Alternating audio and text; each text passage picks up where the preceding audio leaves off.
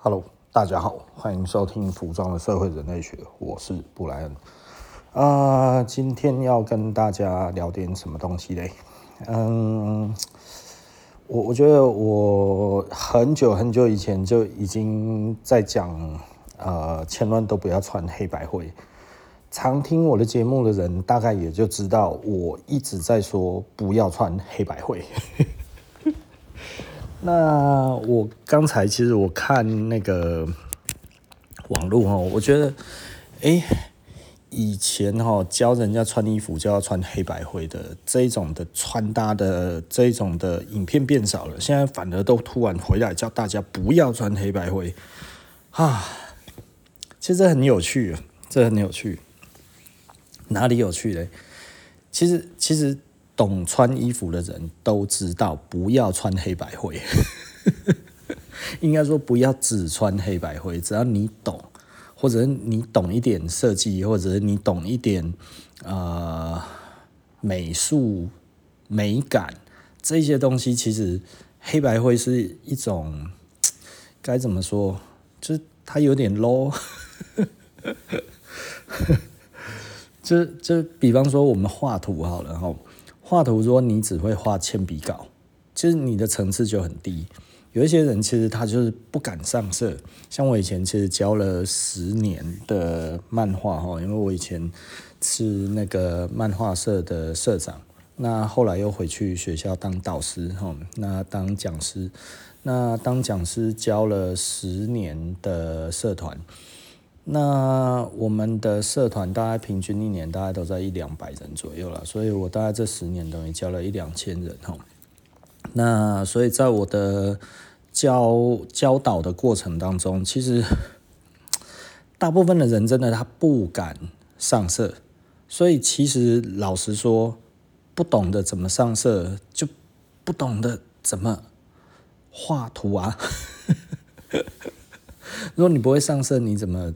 你 你怎么会说你懂画图，对不对哦？所以所以简单的来说，如果你不会穿出颜色，你颜色根本就对你来讲就有障碍，你怎么说你会穿衣服？所以这个东西其实很基本的一个一个尝试吧，哈。但是为什么这一个世界后来会变成很多人在鼓吹黑白灰？我记得大概二十几年前哦，那个时候其实我们还在路边摊的时候。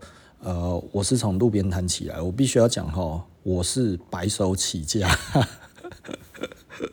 完全没有拿任何的资源这样子，然后一路走到现在这样子。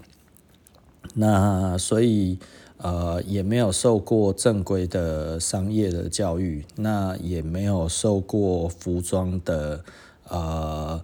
就我也没有当过服装店店员，所以其实我一开始在做这个东西是完全照我的想法去做的，所以它其实是一个很原创的一个呃生意模式哦。其实我的生意模式包含我的商品组合，呃，都是我自己想出来的，我没有去学习别人怎么做。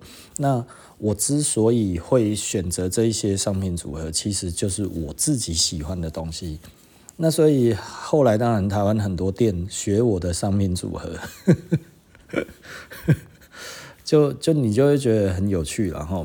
那就比方说我们又有靴子又有球鞋，然后又有皮衣又有牛仔裤，哎也还有西装也还有衬衫还有 T 恤，这一切哦其实有一点杂乱了哈。那我自己知道它有一点杂乱，那为什么我还是这么做？就是因为这才是我自己啊，对，因为一个品牌应该其实是从一个设计师他的想法里面所延伸出来的。如果我今天做的很专门的某个东西，哦，这有一个包包或者是一个鞋子，OK，这感受起来其实哎、好像其实很专业，但其实某方面而言，就就就太商业了。为什么？因为我如果我自己是一个设计师，我是一个服装设计师，我其实我就会希望我全身都是我自己打理的。那所以这个对我来讲，呃，当然他的学习是漫长的啦。比方说做鞋子、跟做衣服、跟做裤子、上衣、外套、西装这一些的概念，其实都不尽相同，甚至其实都还差很远，甚至它几乎是隔行如隔山的隔那么远。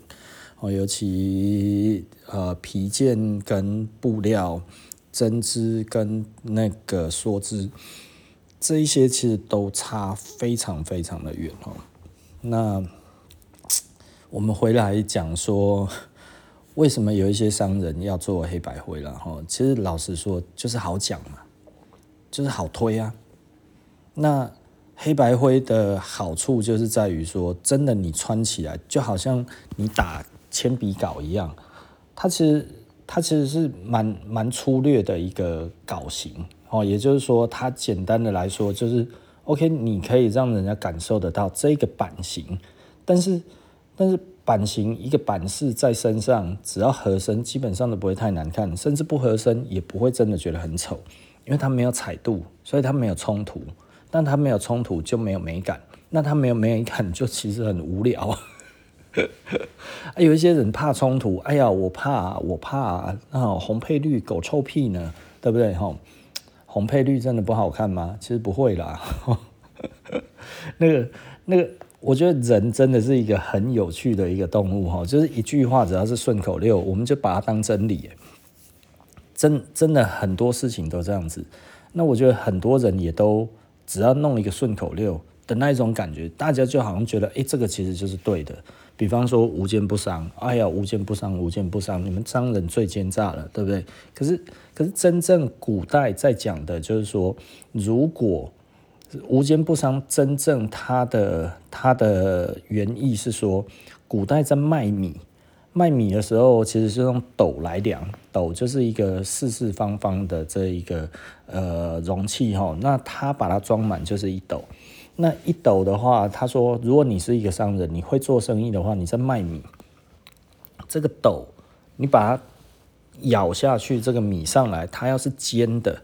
也就是说，煎出来的部分，你不要把它抹平，你直接给顾客，会把煎起来的不把它扫掉，这样子给顾客，这个就是让利给顾客，让客人觉得，哎，其实你是落落大方的人，他其实才会这继续乐意的回来跟你买东西嘛。也就是说，他其实是说。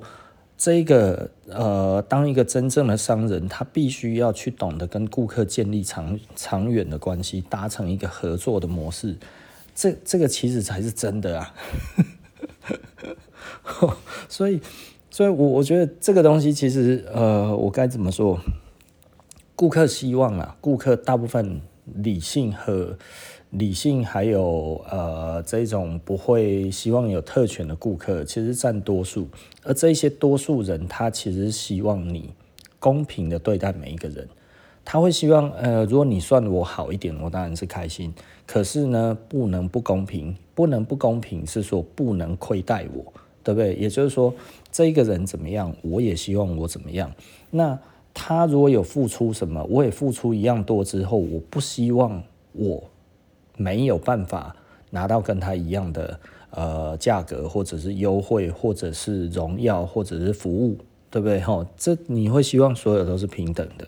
那所以呃，简单的来说就是这个样子。哎，奇怪，我们为什么会讲到这里？顾客其实希望公平的，然后，诶，我刚才不是在讲黑白灰吗？惨了。回不去了哈，那我我们先把这这现在这个把它讨论完哈，就是无奸不商。其实简单的来说，它其实必须在一个呃所有的顾客都在同一个平等的线上，这个时候我们来做事情，其实才会做得有意义。也就是说，对生意有意义的事情是什么？就是顾客觉得你大方，但是顾客又觉得你公平。你要做到公平又大方，那代表什么意思？就是你能给的，你可能有一些像像对我们来说的话，其实有的时候啊，顾客会刻意想要来钻我们的啊、呃、漏洞，就是不能说漏洞，就是我们没有讲得清楚的地方，有一个模糊的地方哦，那他会来问一下说，诶，这样子行不行？那通常我都是讲，我只要没有规定，那就是可以。呃，那这个其实是说，呃，这是我们落落大方的地方，就不要说诶。我明明没有讲到，但是顾客觉得，诶，可是这样子好像他有一点赚到，我有一点吃亏。那这个时候，当我面对这样子顾客的询问的时候，我通常都是讲说啊，没有规定，其实就是可以这样子照办。我如果做了之后，后来我觉得这样子不对，我之后再改。但是现在的话没有不行，那你就这么做。所以，比方说有人说，那我可以买这一个东西，因为我们会有折价券制度嘛，吼。那我可以先我要买两个东西，我可以先结账一个之后，然后拿到折价券再折到第二个吗？都没有规定不行，那就是可以啊。所以有一些客人是这样子买。那当然，有一些客人就觉得，哎、欸，我想要挤，我想要把这个这个 surcharge 把它留下来，我想要这一个折价的制度，我想要把它留下来，将来，哎、欸，碰到比较大的东西的时候，比较贵的东西，我一次用比较多，哎、欸，这样子我比较爽，这也行啊，这没有什么不对哈。那所以这个这个没有什么没有什么不好的。那还有我们的折价券，基本上呢，呃呃，就是就是我们的期限很长，非常长。这不是一个月，他其实是好几年。这我们律师说练的刚好。我之前哈在弄这个时候，我们律师就说：“哎呀，拜托，那个都是一个月而已啦，哈，你不要最最多半年都已经算很优惠了，你不要再想那边做什么那些啊。我们其实期限拉得很长，我就觉得。”这个东西如果就是我不希望变成好像希望顾客强迫消费，哎，你好像下个月一定要来，不然就没有了。哦，你下一季一定要来，不然就没有了。我们是觉得你看到你喜欢的，真的觉得很 OK 的，你再来就好了。呃，我我自己做生意一直是这样子，我不太喜欢逼顾客买东西。就是说有很多种方式，的确是可以引诱，然后甚至带着一点点胁迫，哎。你这一个东西再不用就过期喽，过期了你就嗯，给客人这种感觉就不互利嘛，对不对？嘿呀，你还威胁我，这个我拿到了这个折价券，你竟然会作废它啊？这不是我的权利吗？这权利有带着时间的，那代表我跟你的感情也应该带着时间吗？呃哦，我之所以会用折价券制度哦，就是真的有一次，就我那个时候拿到了一张折价券，那是一个我很喜欢的店，那我那个时候就在想说，我再来，哎呀，我这么喜欢这家店，我一定要去买他的东西。然后他一个月这样子，我每天大概都去稍微逛一下，都没有到很喜欢呢，没有冲动。虽然这家店我很喜欢，但是我总觉得我的这一个折价券，我希望用在我真的喜欢的东西上面。然后后来等到他最后一天的时候，我就觉得哇，好可惜，这个至少也是我那个时候花钱得到的东西，这应该是我的啊，对不对？可是最后一天他都没有出我自己想买的，那我就想说，那我要不要将就买一个？这个时候我突然觉得，我如果将就买一个，我会生气。我不想要买将就的东西，我觉得我就是想要买我自己喜欢的东西，而不是本来就在架上啊。然后呢，我其实是被胁迫的感觉，所以买了。这个感觉不好。他虽然没有真正胁迫我，但是这一张明天就要过期，他胁迫着我。然后后来我就看着他过期了，那我也没有再去买他们店里面的东西。然后我还是喜欢这家店，但是我从此就没有再踏进去过。为什么？就我总觉得那一个感觉不太舒服，你懂我的意思吧？不太舒服。那我后来就觉得，我如果要做折价券制度的话，我就不要把这个期限设得那么短，对不对？哈，就是以年为单位，是好几年。对，那当然后来发现这样子的商业策略是错的啦。因为这一个错误的，就是说，客人没有觉得急迫性的时候，他其实真的你很难在短时间之内就达成一定的这一种的销售哈。那所以实际上在于你在制定这些销售计划的时候，这个东西就变成它其实没有太大的功用。嗯，但是我还是这么做了哈。那为什么？就是因为这个就是一种互利嘛，这其实就是一种。呃，我觉得这就是一个让利的一个过程，所以我们其实老实说了，我觉得我们对顾客其实真的是还蛮好的。那所以这这件事情就是套在无奸不商上面，他不是字面上讲的那样子，就是说，哎呀，你只要不是奸诈的人，你就不能当商人。人真的没有那么傻啦。这个如果真的是在骗你的店的话，一下子他就倒了，真的。对啊，因为这这、你从那个赛局理论都可以知道啊，就是你如果进入囚徒困境的时候，他他如果知道怎么样拿到对他是最有利的，大家就往那边钻就好了。那那那你一下子就被揭穿了啊！所以这个东西一次有效，两次有效，三次就无效了。四次的话还上当的话，他是智障吗？对不对？嘿呀、啊，我你如无奸不商，如果你说他很奸诈，然后你不断上当，这样子他会一直赚钱。那你的前提就是人类都是智障啊，对不对？嘿呀、啊，都智商有问题，只有商人最聪明，那可以啊，就好像在骗狗狗一样嘛，对不对？我一直奸诈的对付我的狗狗，它也从来都没有。察觉过啊，不能说没有察觉了哈，就是你只要几次之后，连狗都不想甩你了，除非它真的看到东西，不然的话，它已经不会那样子，嘿嘿嘿，就打开手什么都没有。你要连续三次的话，它都知道你的成效，哎，对不对哦？所以无奸不商是根本就不成立的。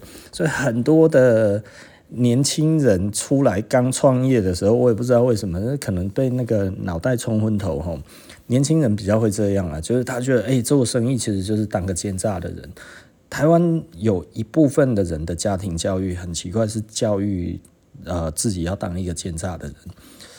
奸诈的确是有用的，但是真的没有办法用几次，所以呢，你很快就会被看穿了。那我不能说它没有用，因为它就是有用，但是就是不长久啊。你如果今天想要做一个长久的生意，你想要跟大家都可以像我们这样子做几十年的生意，做二十几年的生意，然后，呃，就就真的很多人都讲说，你到现在还能活着，而且其实大家觉得最诧异的就是我竟然没有做电商，我没有网络商店还活得下来，他们其实觉得太不可思议了，这这这到底是如何达成的？我觉得这个。可能是我们一直都很诚实吧，对啊，就是不一定说每一个人的感受、感知认为我们都是这么的诚实，但是可能多数来讲的话，他觉得我们是可靠的嘛，对不对？在一个相对可靠的情况之下，我们就相对比较容易在这一个险险困的环境里面就生存下来了。所以这不是靠奸诈啊，我如果靠奸诈，我早就死了。倒反而是以前都说我奸诈的那一些真正的奸商，他们都死了，就是就很简单啊，道理很简单啊，因为他们其实就是不行啊，他们如果可以的话就不一样了啊，但是他们就是不行，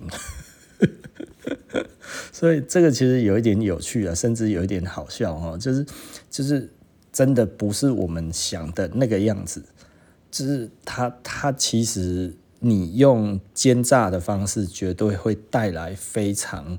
呃，痛苦的经营的环境的哦，因为顾客很快就会看穿你了。然后，那所以回到我们讲黑与白，我好像想起来我要讲什么了。就是它其实是一种技巧，就是我跟你讲都黑白灰，黑白灰，黑白灰，其实它容易接受。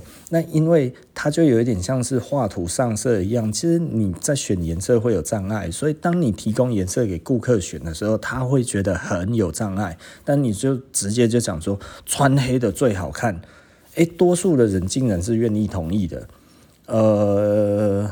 我我觉得这件事情其实是老实说哈，我从我懂衣服开始就不是这样子。那但是在某一年开始，突然大家都这样子讲，然后呢，哦，我又想起来，我之前在讲前面在讲我的一个香港朋友，那个时候跟我讲说，他以后如果要开服装店，他要开一家店只卖黑与白。我说为什么？他说黑与白最好卖。他其实是一个，就是我说这样子会不会太无聊？然后他说：“但是这样子最好做，做这个的话，你根本不用大脑就可以做生意啦。”然后我想说：“哈，把人当笨蛋吗？” 但是我也同意齁。那所以我后来其实诶也稍微曾经有这样子想过，说：“诶我要不要开一家全黑全白的店？”我觉得它会有一个特色，但是这个特色就有一点真的就是纯赚钱哦，而且它其实就是很简单。它他在定价上，老实说，我也就不知道到底要定怎么样，到底要定便宜还是定定成贵的。所以一直以来对我而言的话，我真的不是很 care 这个东西到底好不好卖，因为我如果一直在在意这些东西的话，我做出来的东西就会很无聊。那很多人会觉得我们的东西其实都还蛮有挑挑战性的，我也这么觉得啦。然后，那很多人都觉得哇，我很敢。这个东西也敢做，那个东西也敢做，那就是因为我们其实不会被自己局限在一起嘛，吼。那老实说，其实这个世界是呃很有趣的啦，吼。我觉得合身的衣服其实是最难做的。那合身的衣服就是穿起来要有曲线，要有线条，这个是最难的。那为什么？因为呃每一个人都不太一样，所以呢你要抓得很聪明。那对我来讲，我是工业设计出身的，所以我们对于人体体测这一件事情的话，其实我们很在意，我们很注重。那听我讲，呃，我如何打版，如何去设计版型，这个东西其实很多人听到了，就连那个那个念服装设计的听到他妈都吐血了。我靠，原来是这样，就他们学校老师也没有教。我就觉得啊，你们这个都没有教啊，你这样子怎么学服装设计？因为我们其实很常有服装设计的学生来应征，然后或者当我的员工之后，然后我我我觉得我讲一个非常基本的概念，就是人体体测的概念，他们完全不知道哎。我说啊，你你如果这样子设计，那人哪里会动，哪里不会动？诶，他讲不出来。我说你连人哪里会动哪里不会动，你都很难讲出来，就他还要在那边想。我说嗯，那那那你你你是怎么设计衣服的？那回到这个来讲的话，就是为什么现在这么多宽大的衣服，再加上这么多弹性布料的衣服，为什么运动服现在这么流行？其实如果大家有发现的话，其实我认为这原完完全全原因就是来自于网络购物。因为网络购物的关系，所以呢，穿得很宽大，诶，做得很宽大。你你网络购物买了之后穿起来，哎呀，就跟那个 model 一样，对对对，就是这个样子。你知道你穿宽大，那个 range 多好抓吗？好抓到不行啊！哈，那如果你做弹性布料，我只有一种。衣服会做弹性布料，就是窄的裤子。窄的裤子不用弹性布料的话，真的没有办法做。那一般宽的或者是呃合身的，就是比较诶、修身的，我就不太会用弹性布料。为什么？我总要有一点骄傲啊！什么东西都弹性布料，那我还打什么版啊？对，弹性布料其实简单的来讲，就是当这一个版型你想要表达的样子，就是很贴身。你不用这一种布料，你没有办法。但是你其他所有的东西，你都是用弹性布料的时候，那你如何去去展现你自己的版型的想法？这这这就不好玩了啊。哦，而且就是就是。哎，我也不晓得了哈，就是就是很多的品牌，它其实到久了之后，它其实就习惯，它就它就是要做弹性布料。那我们弹性布料有，但是很少。那很简单，就是我至少还有自己一点点基本设计师的自尊。如果都是都是弹性布料，那我设计个屁呀！对不对？哎呀，就是为为什么那个那个泳装还有什么这些东西，它弹性要那么大，对不对？哎呀，它要很贴身嘛。那很贴身，它不可能可以做有版型的东西呀，对不对？它一定偏小，然后穿起来，然后这样子紧紧的贴着。那弹性布料也是啊，对不对？吼，就是它只要能够让你穿起来舒服自在，能动这样子就好了。那接下来他所要做的东西就是，诶，他去拍照的时候找一些帅气的 model，然后拍这个样式，然后诶，这个样子拍起来，你就会觉得这样子很帅，对不对？吼，所以这个其实是很有趣的一个点呐，吼，也就是说你在设计衣服上面，如果我在做这件事情的话，我就觉得我堕落了。所以有的时候常常看到很多人穿这一些啊有弹性的，无论是褶子很多啊，或者是这个布料其实本身弹性很大啊，吼，这个都好，但是对我而言的话，我没有很喜欢去做这些东西。真的很主要的原因就是我有一个设计师的自尊心。真是讲好靠背哦！我不是说你如果这样子做的都没有自尊心啊，因为毕竟如果我是以网络为主要的销售目的的话，其实老实说我，我我还是会这么做，我会屈服的。那为什么我到现在我都还不想要做网络商店？老实说，我真的觉得不行。为什么？我我如果今天不是做很宽大，或者我今天不是做的很有弹性的话，我这么做我真的会死。因为那个退货率一定很高，这个这个东西其实真的没有办法。那很多人，我我觉得一直以来哈，都有一些顾客会来跟我们讲说，诶，我们的衣服穿起来特别的有型，这个身形抓得特别好。那为什么？因为这个就是版型的功力，能够展现在上面就是这个样子。但是呢，你如果透过网络商店，基本上还是不 coding 的代志，因为你一定要试穿。所以现在的现在的衣服的做法就是让你不用试穿，然后呢，看看图片，诶，穿起来你也大概有八九分像，但是呢，它就变得不有趣了。对我来讲的话，它真的就不有趣。但是宽松真的其实是一个很好做网店的方式，然后弹性布料也是一个很好做网店的方式，然后黑白灰也是一个不用脑筋就可以让你买单的东西。所以呢，啊。我我有的时候就会觉得挺无奈的，大概就是这个样子哈。也就是说，如果大家突然觉得不要只有穿黑白灰的时候，其实我就会希望，那大家可不可以选有颜色并且有版型的东西？有版型这件事情，真的它最难的地方就是你一定要试穿。所以你如果很习惯网络购物了，我说真的，你做不来了。这真的你没有办法，因为网络购物没有办法享受那一种挑版型的乐趣。就是你来了，你就自己这样子穿起来，你只觉得嗯，好像就是这样了吧？你感受不出来不同的衣服在身上的差异，所以你会觉得嗯，它的设计应该就是这样吧？就是你永远不会懂得服装的版型设计到底是为了什么。因为现在愿意做版型设计，在版型的上面花功夫的品牌越来越少了。那为什么？就是因为其实他越是重视这个东西，越是注重这个东西的话，其实他在网络上面的销售其实是砸石头，拿石头砸自己的脚，哦，不是砸石头拿自己的脚。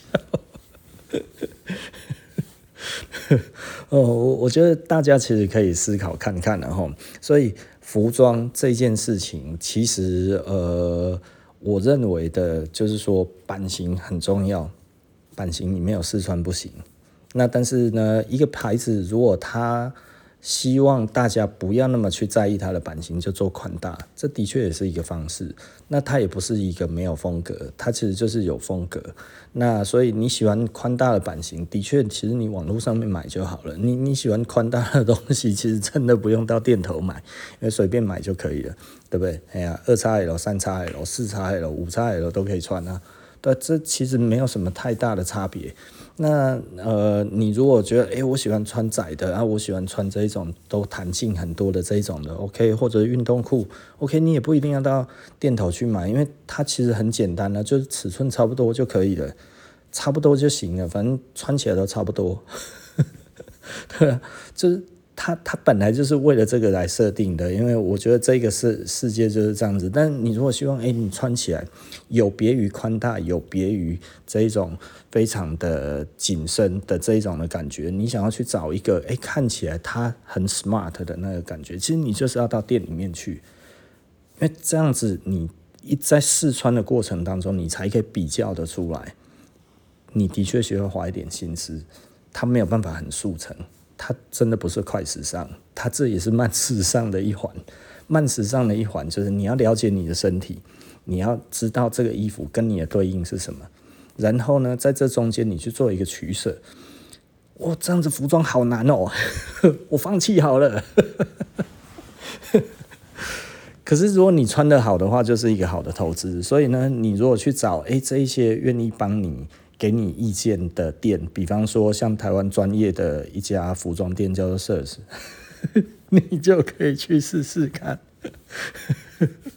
哎呦，头好痛啊！拐了一大圈哦，讲了半个钟头，就最后这句话突然被识破了啊！布莱恩，你这一种乐色，绕了一大圈子，还是在打自己的这个，还是在打自己的广告哈？嗯，我我觉得我是很认真的开这一个玩笑然后。那如果你真的要我推荐的话，其实我我蛮推荐我们的啦，真的哦。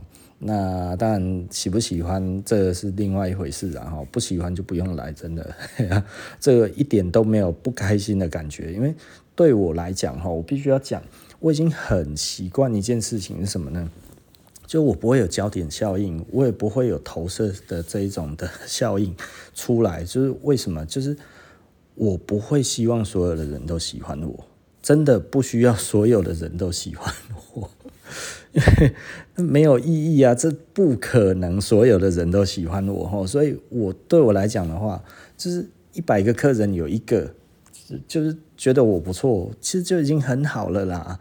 台湾两千三百万人，我如果有百分之一的顾客，也有两二十三万人呢，二十三万人，这开什么玩笑啊？二十三万人，如果每年都有二十三万人来跟我买衣服的话，我会发财耶。而且是发大财耶，对不对？二十三万除以那个三百六十五是多少啊？哎、这个很夸张哎！每天这个可能都排队，不知道排到哪边去了。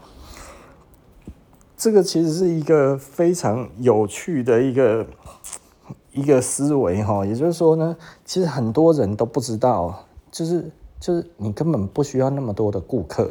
所以很多的店家，很多的品牌，他都在要求每一个人都要喜欢他。然后那个 Google Map，你要是被打个负评，我我不会觉得怎么样啊。就我就觉得那就是你的意见啊。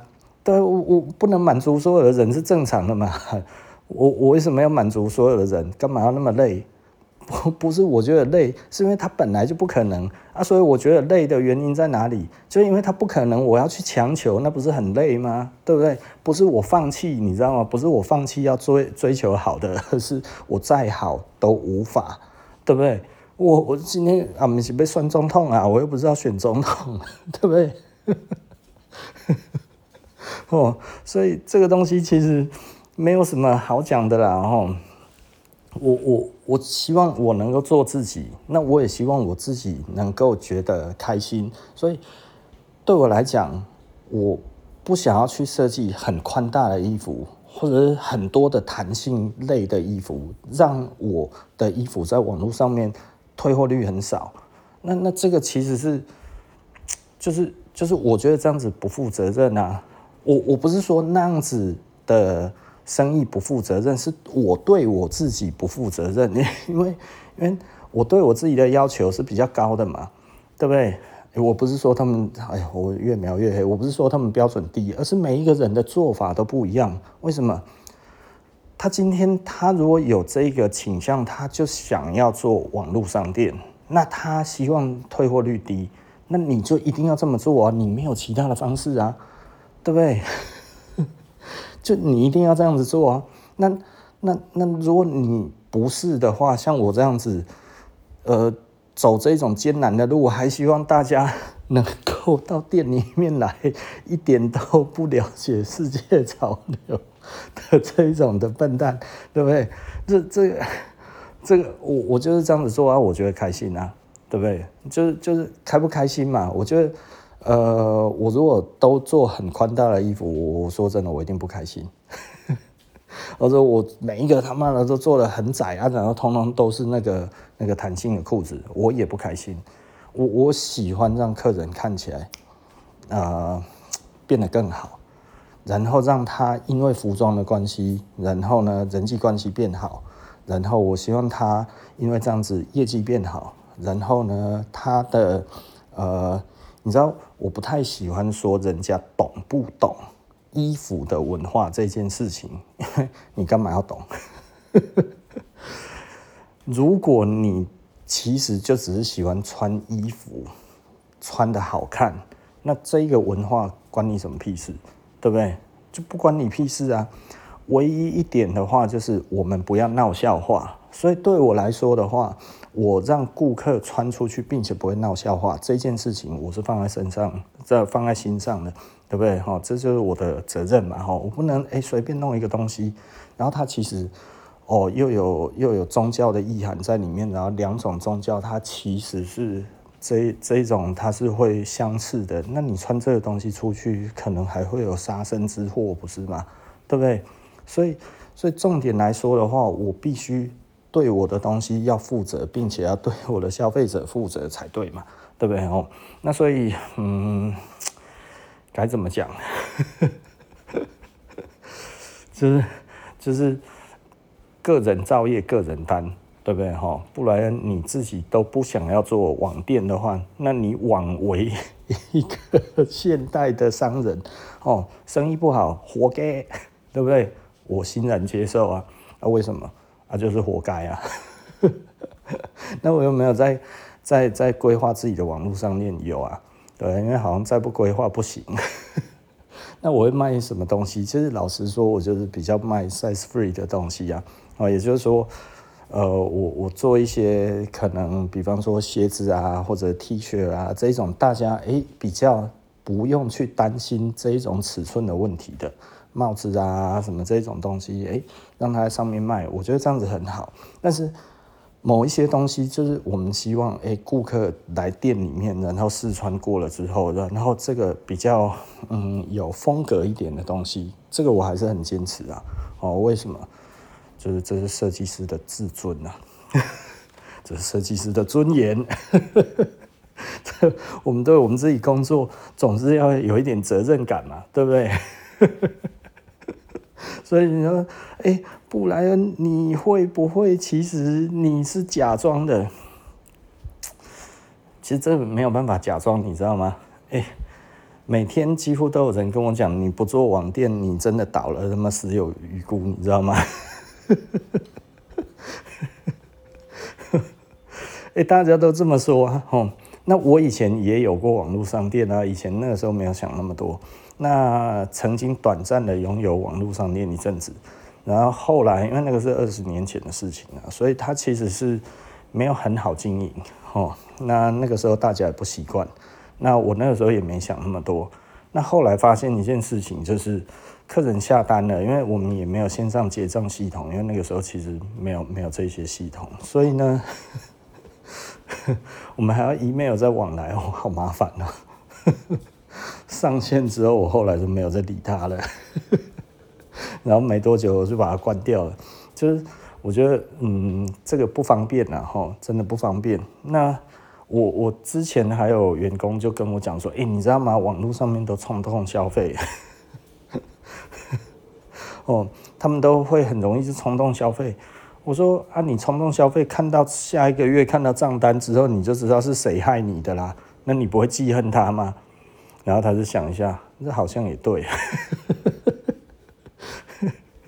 呃，我永远都是这个用那个赛局理论在思考问题的。也就是说，你多推两三步之后，你就发现这行不通了，就不如一开始就不要做。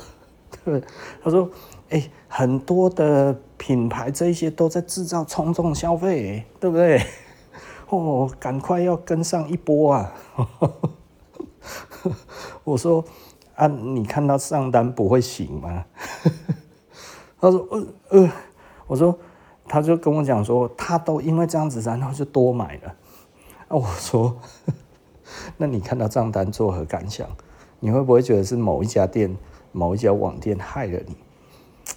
他说：“我好像会。”那我说：“那你会对这一家戒心提高，还是你就变得更自由自在的、轻轻松松的点这一次的 over 这这一种那个那个冲动消费这样子过度消费？”是你这么说好像也对，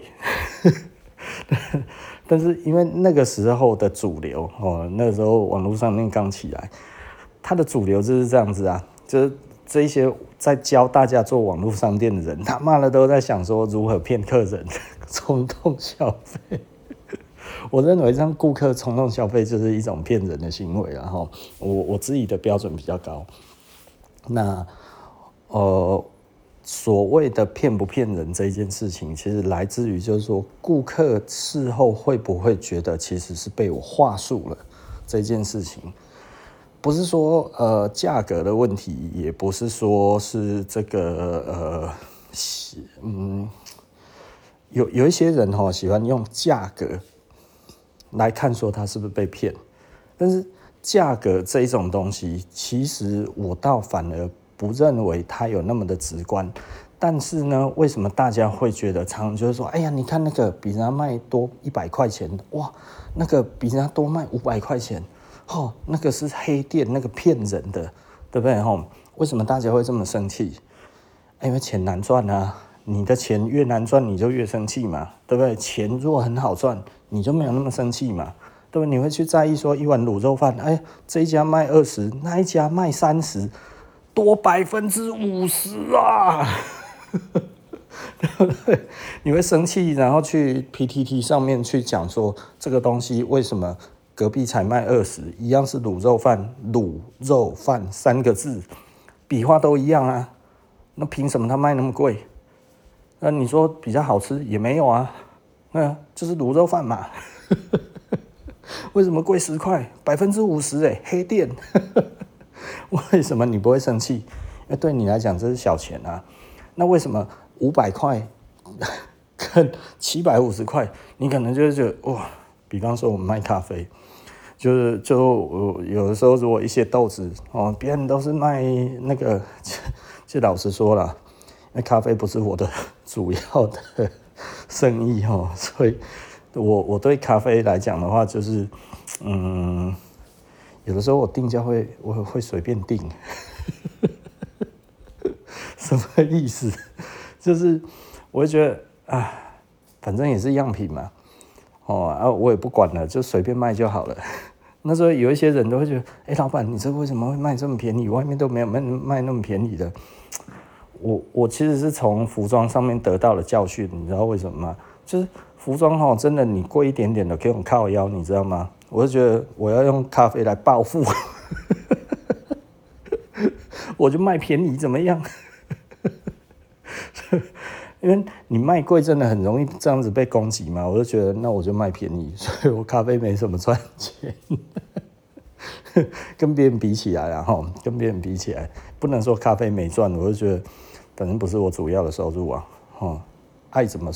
爱怎么定就怎么定，对不对？所以不要觉得好像哦，我们一定如何如何哦，不是啦哈。这重点其实是你用什么心态去看这个东西啊。所以老板，你的衣服是不是就是特别卖的比较贵？我觉得这个世界上很多事情就是这个样子哈。呃，一般来说哈，只要卖的越贵，利润越差。卖的越便宜，利润越好。我们是指单价上面哈，就是这种东西平均单价是一千块的东西，跟这种东西平均单价是一万块的东西，一般来说的话，都是一千块的东西赚的比较多。就像我店里面的咖啡也是一样啊。我觉得前两天呢，我我因为讲话实在是太直接了，有的时候我直接过头了，然后。我都看客人陷入沉思之后，我就觉得，哦天哪，我干嘛要讲这个话？就有客人就我们就聊天，我就说，我们一百五的咖啡就是一杯一百五的，跟一百六百块的，但是一百五的赚的比较多啊。然后那那个客人就嗯啊、哦，是这样，不是你卖的比较贵的，比较那个，哎、你知道贵的豆子东西底下给呢，对不对？它是有它是有楼顶的，对不对？它是有加盖的哦。因为很多的人在做生意的时候，他不敢开高价，但是呢，他他拿比较好的东西，他还是偏偏低去定价嘛。所以，当你这个东西又少，市场上面一看就知道哪几家有的时候，你很容易被比价，所以。所以通常大家都会克制一点，就是说这个东西比例上就赚少一点，甚至会少很多，对不对？啊，前一阵子我有的时候这样子算一算哈，就是那个豆子贵的半死啊，哈，一公斤一万多，然后就我一杯也出几百块而已。那个黑东北猴，你知道吗？那个真的不太划算。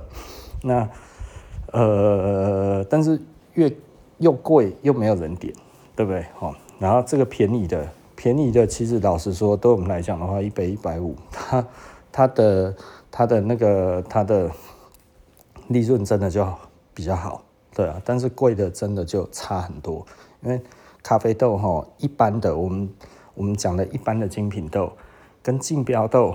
或者跟很好的豆子的话，基本上价差大概在十到一百倍之间。哦，不夸张哦，十到一百倍。但价钱能够多到十到一百倍吗？没有啊，两三倍、三四倍就已经很可怕了，对不对？哈，所以就比方说，我们最便宜跟最贵的差四倍嘛，对不对？可是它的价差可能其实它的豆价其实是差十倍啊。对。所以你怎么会觉得我哪一个会赚的比较多？我我我当然便宜的赚的比较多啊，对不对啊？贵的其实真的就是也不能说便宜的赚的比较多，便宜的就是正常正常咖啡的利润嘛。哦，那那是贵的，真的其实就是做好部位啊。哦，那个就是冲营业额这样子。有的时候如果一整天来都是贵的，有的时候你算你一下成本，啊，这样怎么就是没有那么值得高兴。但是就是赚轻松，营业额高，但是出杯没有出那么多哦。那所以这个东西多数是这样子的情况啊，就是你通常你卖的越贵的东西，其实你的利润其实是相对在那个那个比例上是比较薄的哦。所以很多人，尤其是很贵的东西，有的时候有一些人就觉得，哎，我我这是来做名声的，所以不赚钱，有人要就好了。哎、欸，很多人这样子弄啊，啊，这样子下去的话，你怎么赚钱？对不对？所以其实卖贵的东西，头有点痛啊。它没有那么好做了，哈，我们必须要这样子跟大家讲，哈，它真的没有那么好做。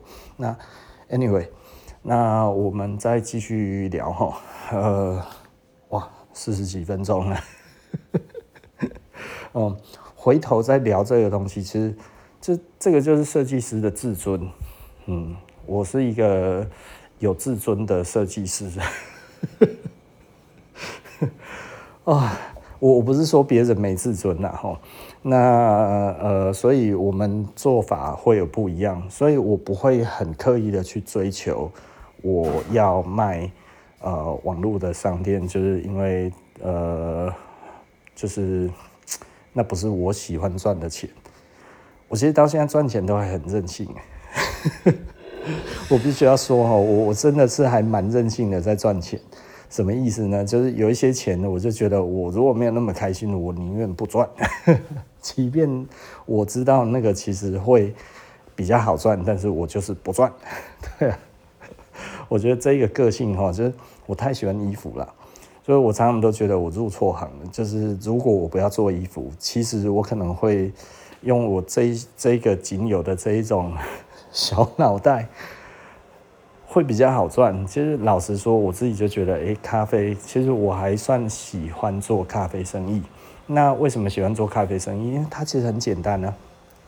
前几天，应该昨天，我就跟顾客在聊天，我说哈，其实服装的责任，像我们卖的是比较贵的，那我们的责任是卖掉的那一天开始，然后几乎是无限期的延长。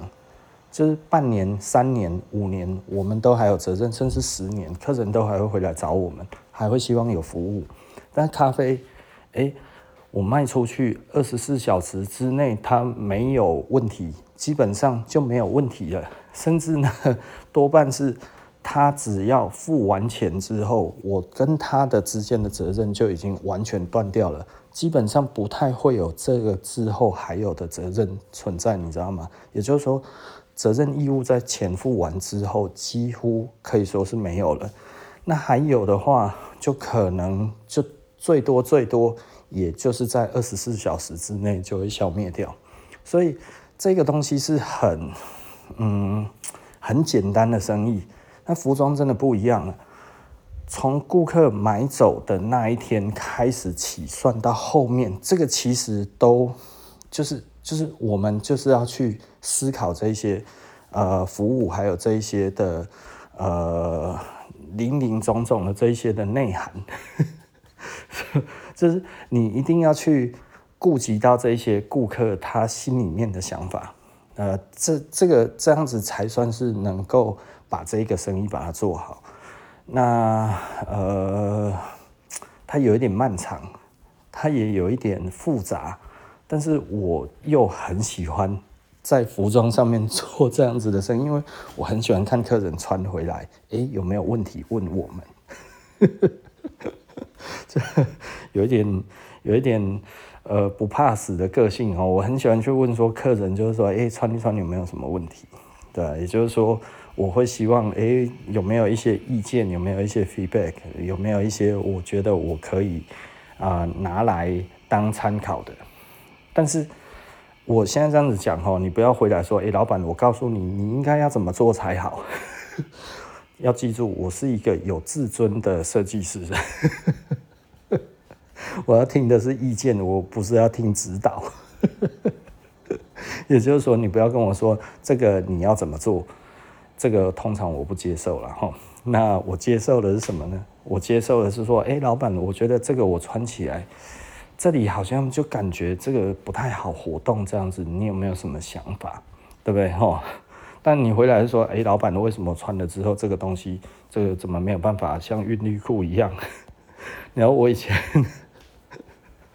我 那一次我真的实在是太奇葩了。有一个客人哈买了西装，然后后来回来，老板这不好穿。然后我说，嗯，不好穿，为什么？然后他就开始开合跳，你知道吗？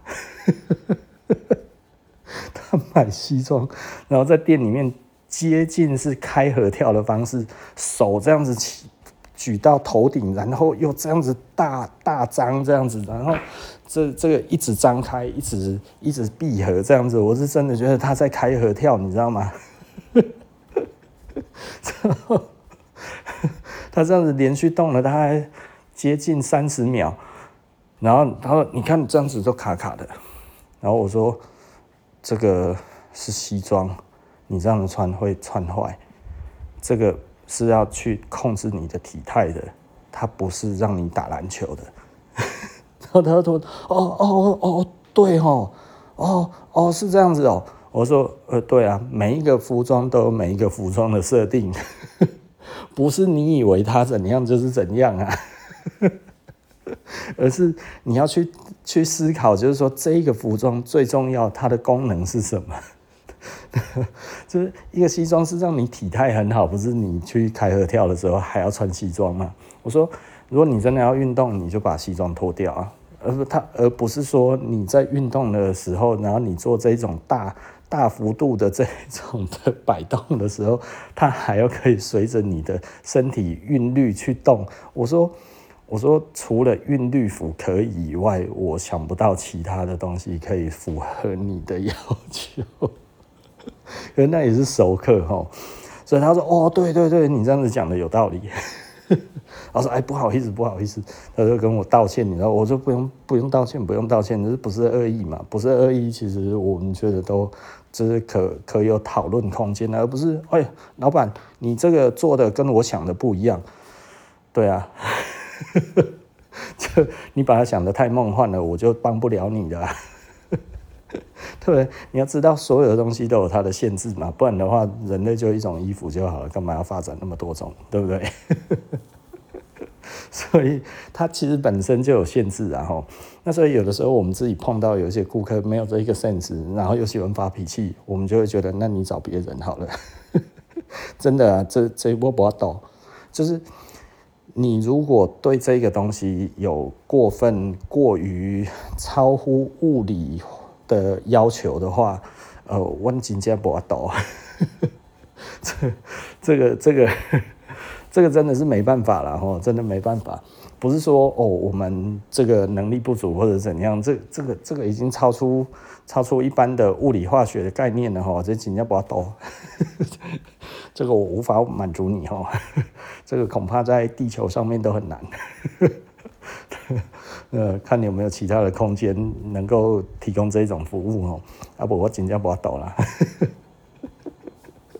啊，好了哈，那今天大家我们就讨论这个这个设计师的 pride，对不对哈？我们的这个设计师魂，对不对？我们这一种呃设计魂，为什么我们有所为而有所不为？那为什么我们一直跟大家讲不要去买黑白灰而已？哦，不是说买黑白灰不行哦，黑白灰可以买哦，但是不要只有买买黑白灰，甚至我真的是。呃，鄙视那一些说什么，哎，就只要买黑白灰就好了，啊啊啊，你就看黑白电影就好了啊，对不对？共上啦，对不对？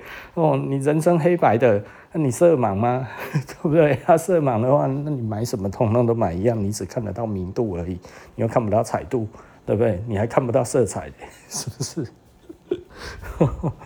呃，所以这个其实很有趣啦哈。那所以也至于就是说，呃，之前聊过了，就为什么我们其实到现在没有网络商店？其实，嗯，网络商店的服装真的是有一些限制的啦。好，我觉得这些限制的话，其实是真的比较没有办法。对啊，那所以呃，我们比较有考量到这一点。那我如果不考量这一点，我要直接这样出。其实退货率都要算在成本上啊。我如果不算成本的话，其实那我会倒，对不对？所以我必须要把退货的这一个风险全部要算进去，我就会觉得哦，冷汗直流。哇，那可能真的老实说，价钱要卖 贵非常多，不然不要倒啊，老板，风险你就直接转嫁到顾客上，这不是你应该冒的吗？要是我不转嫁，我紧接也细呢。所以你看我为什么不做，对不对？因为我不想转嫁。所以很多人就会觉得，哎呀，你不做很可惜呀。其实我有时候听一听，我都就我多多推两步，再加上我的这种设计魂 作祟，就就就不要抖啊，没有办法。对，不是我不想，我很想，因为钱是香的，对不对？但是你多推两步之后，你还希望保有设计魂，我就觉得好了，这个再说吧。我如果哪天真的是啊经营不下去了哈，然后必须要用这个样子的话，其实我也就认了啦哈。那我会不会因此的屈服呢？是不会的啦。那但是网络商店在卖的东西绝对跟店头是不一样的，因为店头的会会是比较。比较有版型的，那网络商店我们在规划的，其实真的它的东西就是比较不会有尺寸上面的疑虑的产品。这个这个来讲的话，就适合网络商店，对不对？哈，就帽子啊、鞋子啊、袜子啊，哈，对不对？这种的其实都还好，T 恤也可以，但裤子可能不太行啊，除非我要出运动裤，不然就出内裤，对不对？哎呀，内裤就大概适合的腰围这样子，那个腰围顺序都很大嘛。对不对？哎呀，我们亚洲人那个又比较小一点，对不对？我的公傻了哈，好 OK 的哈。那呃，今天的服装社会人类学我们就说到这里哈，我们下集不见不散了，拜拜。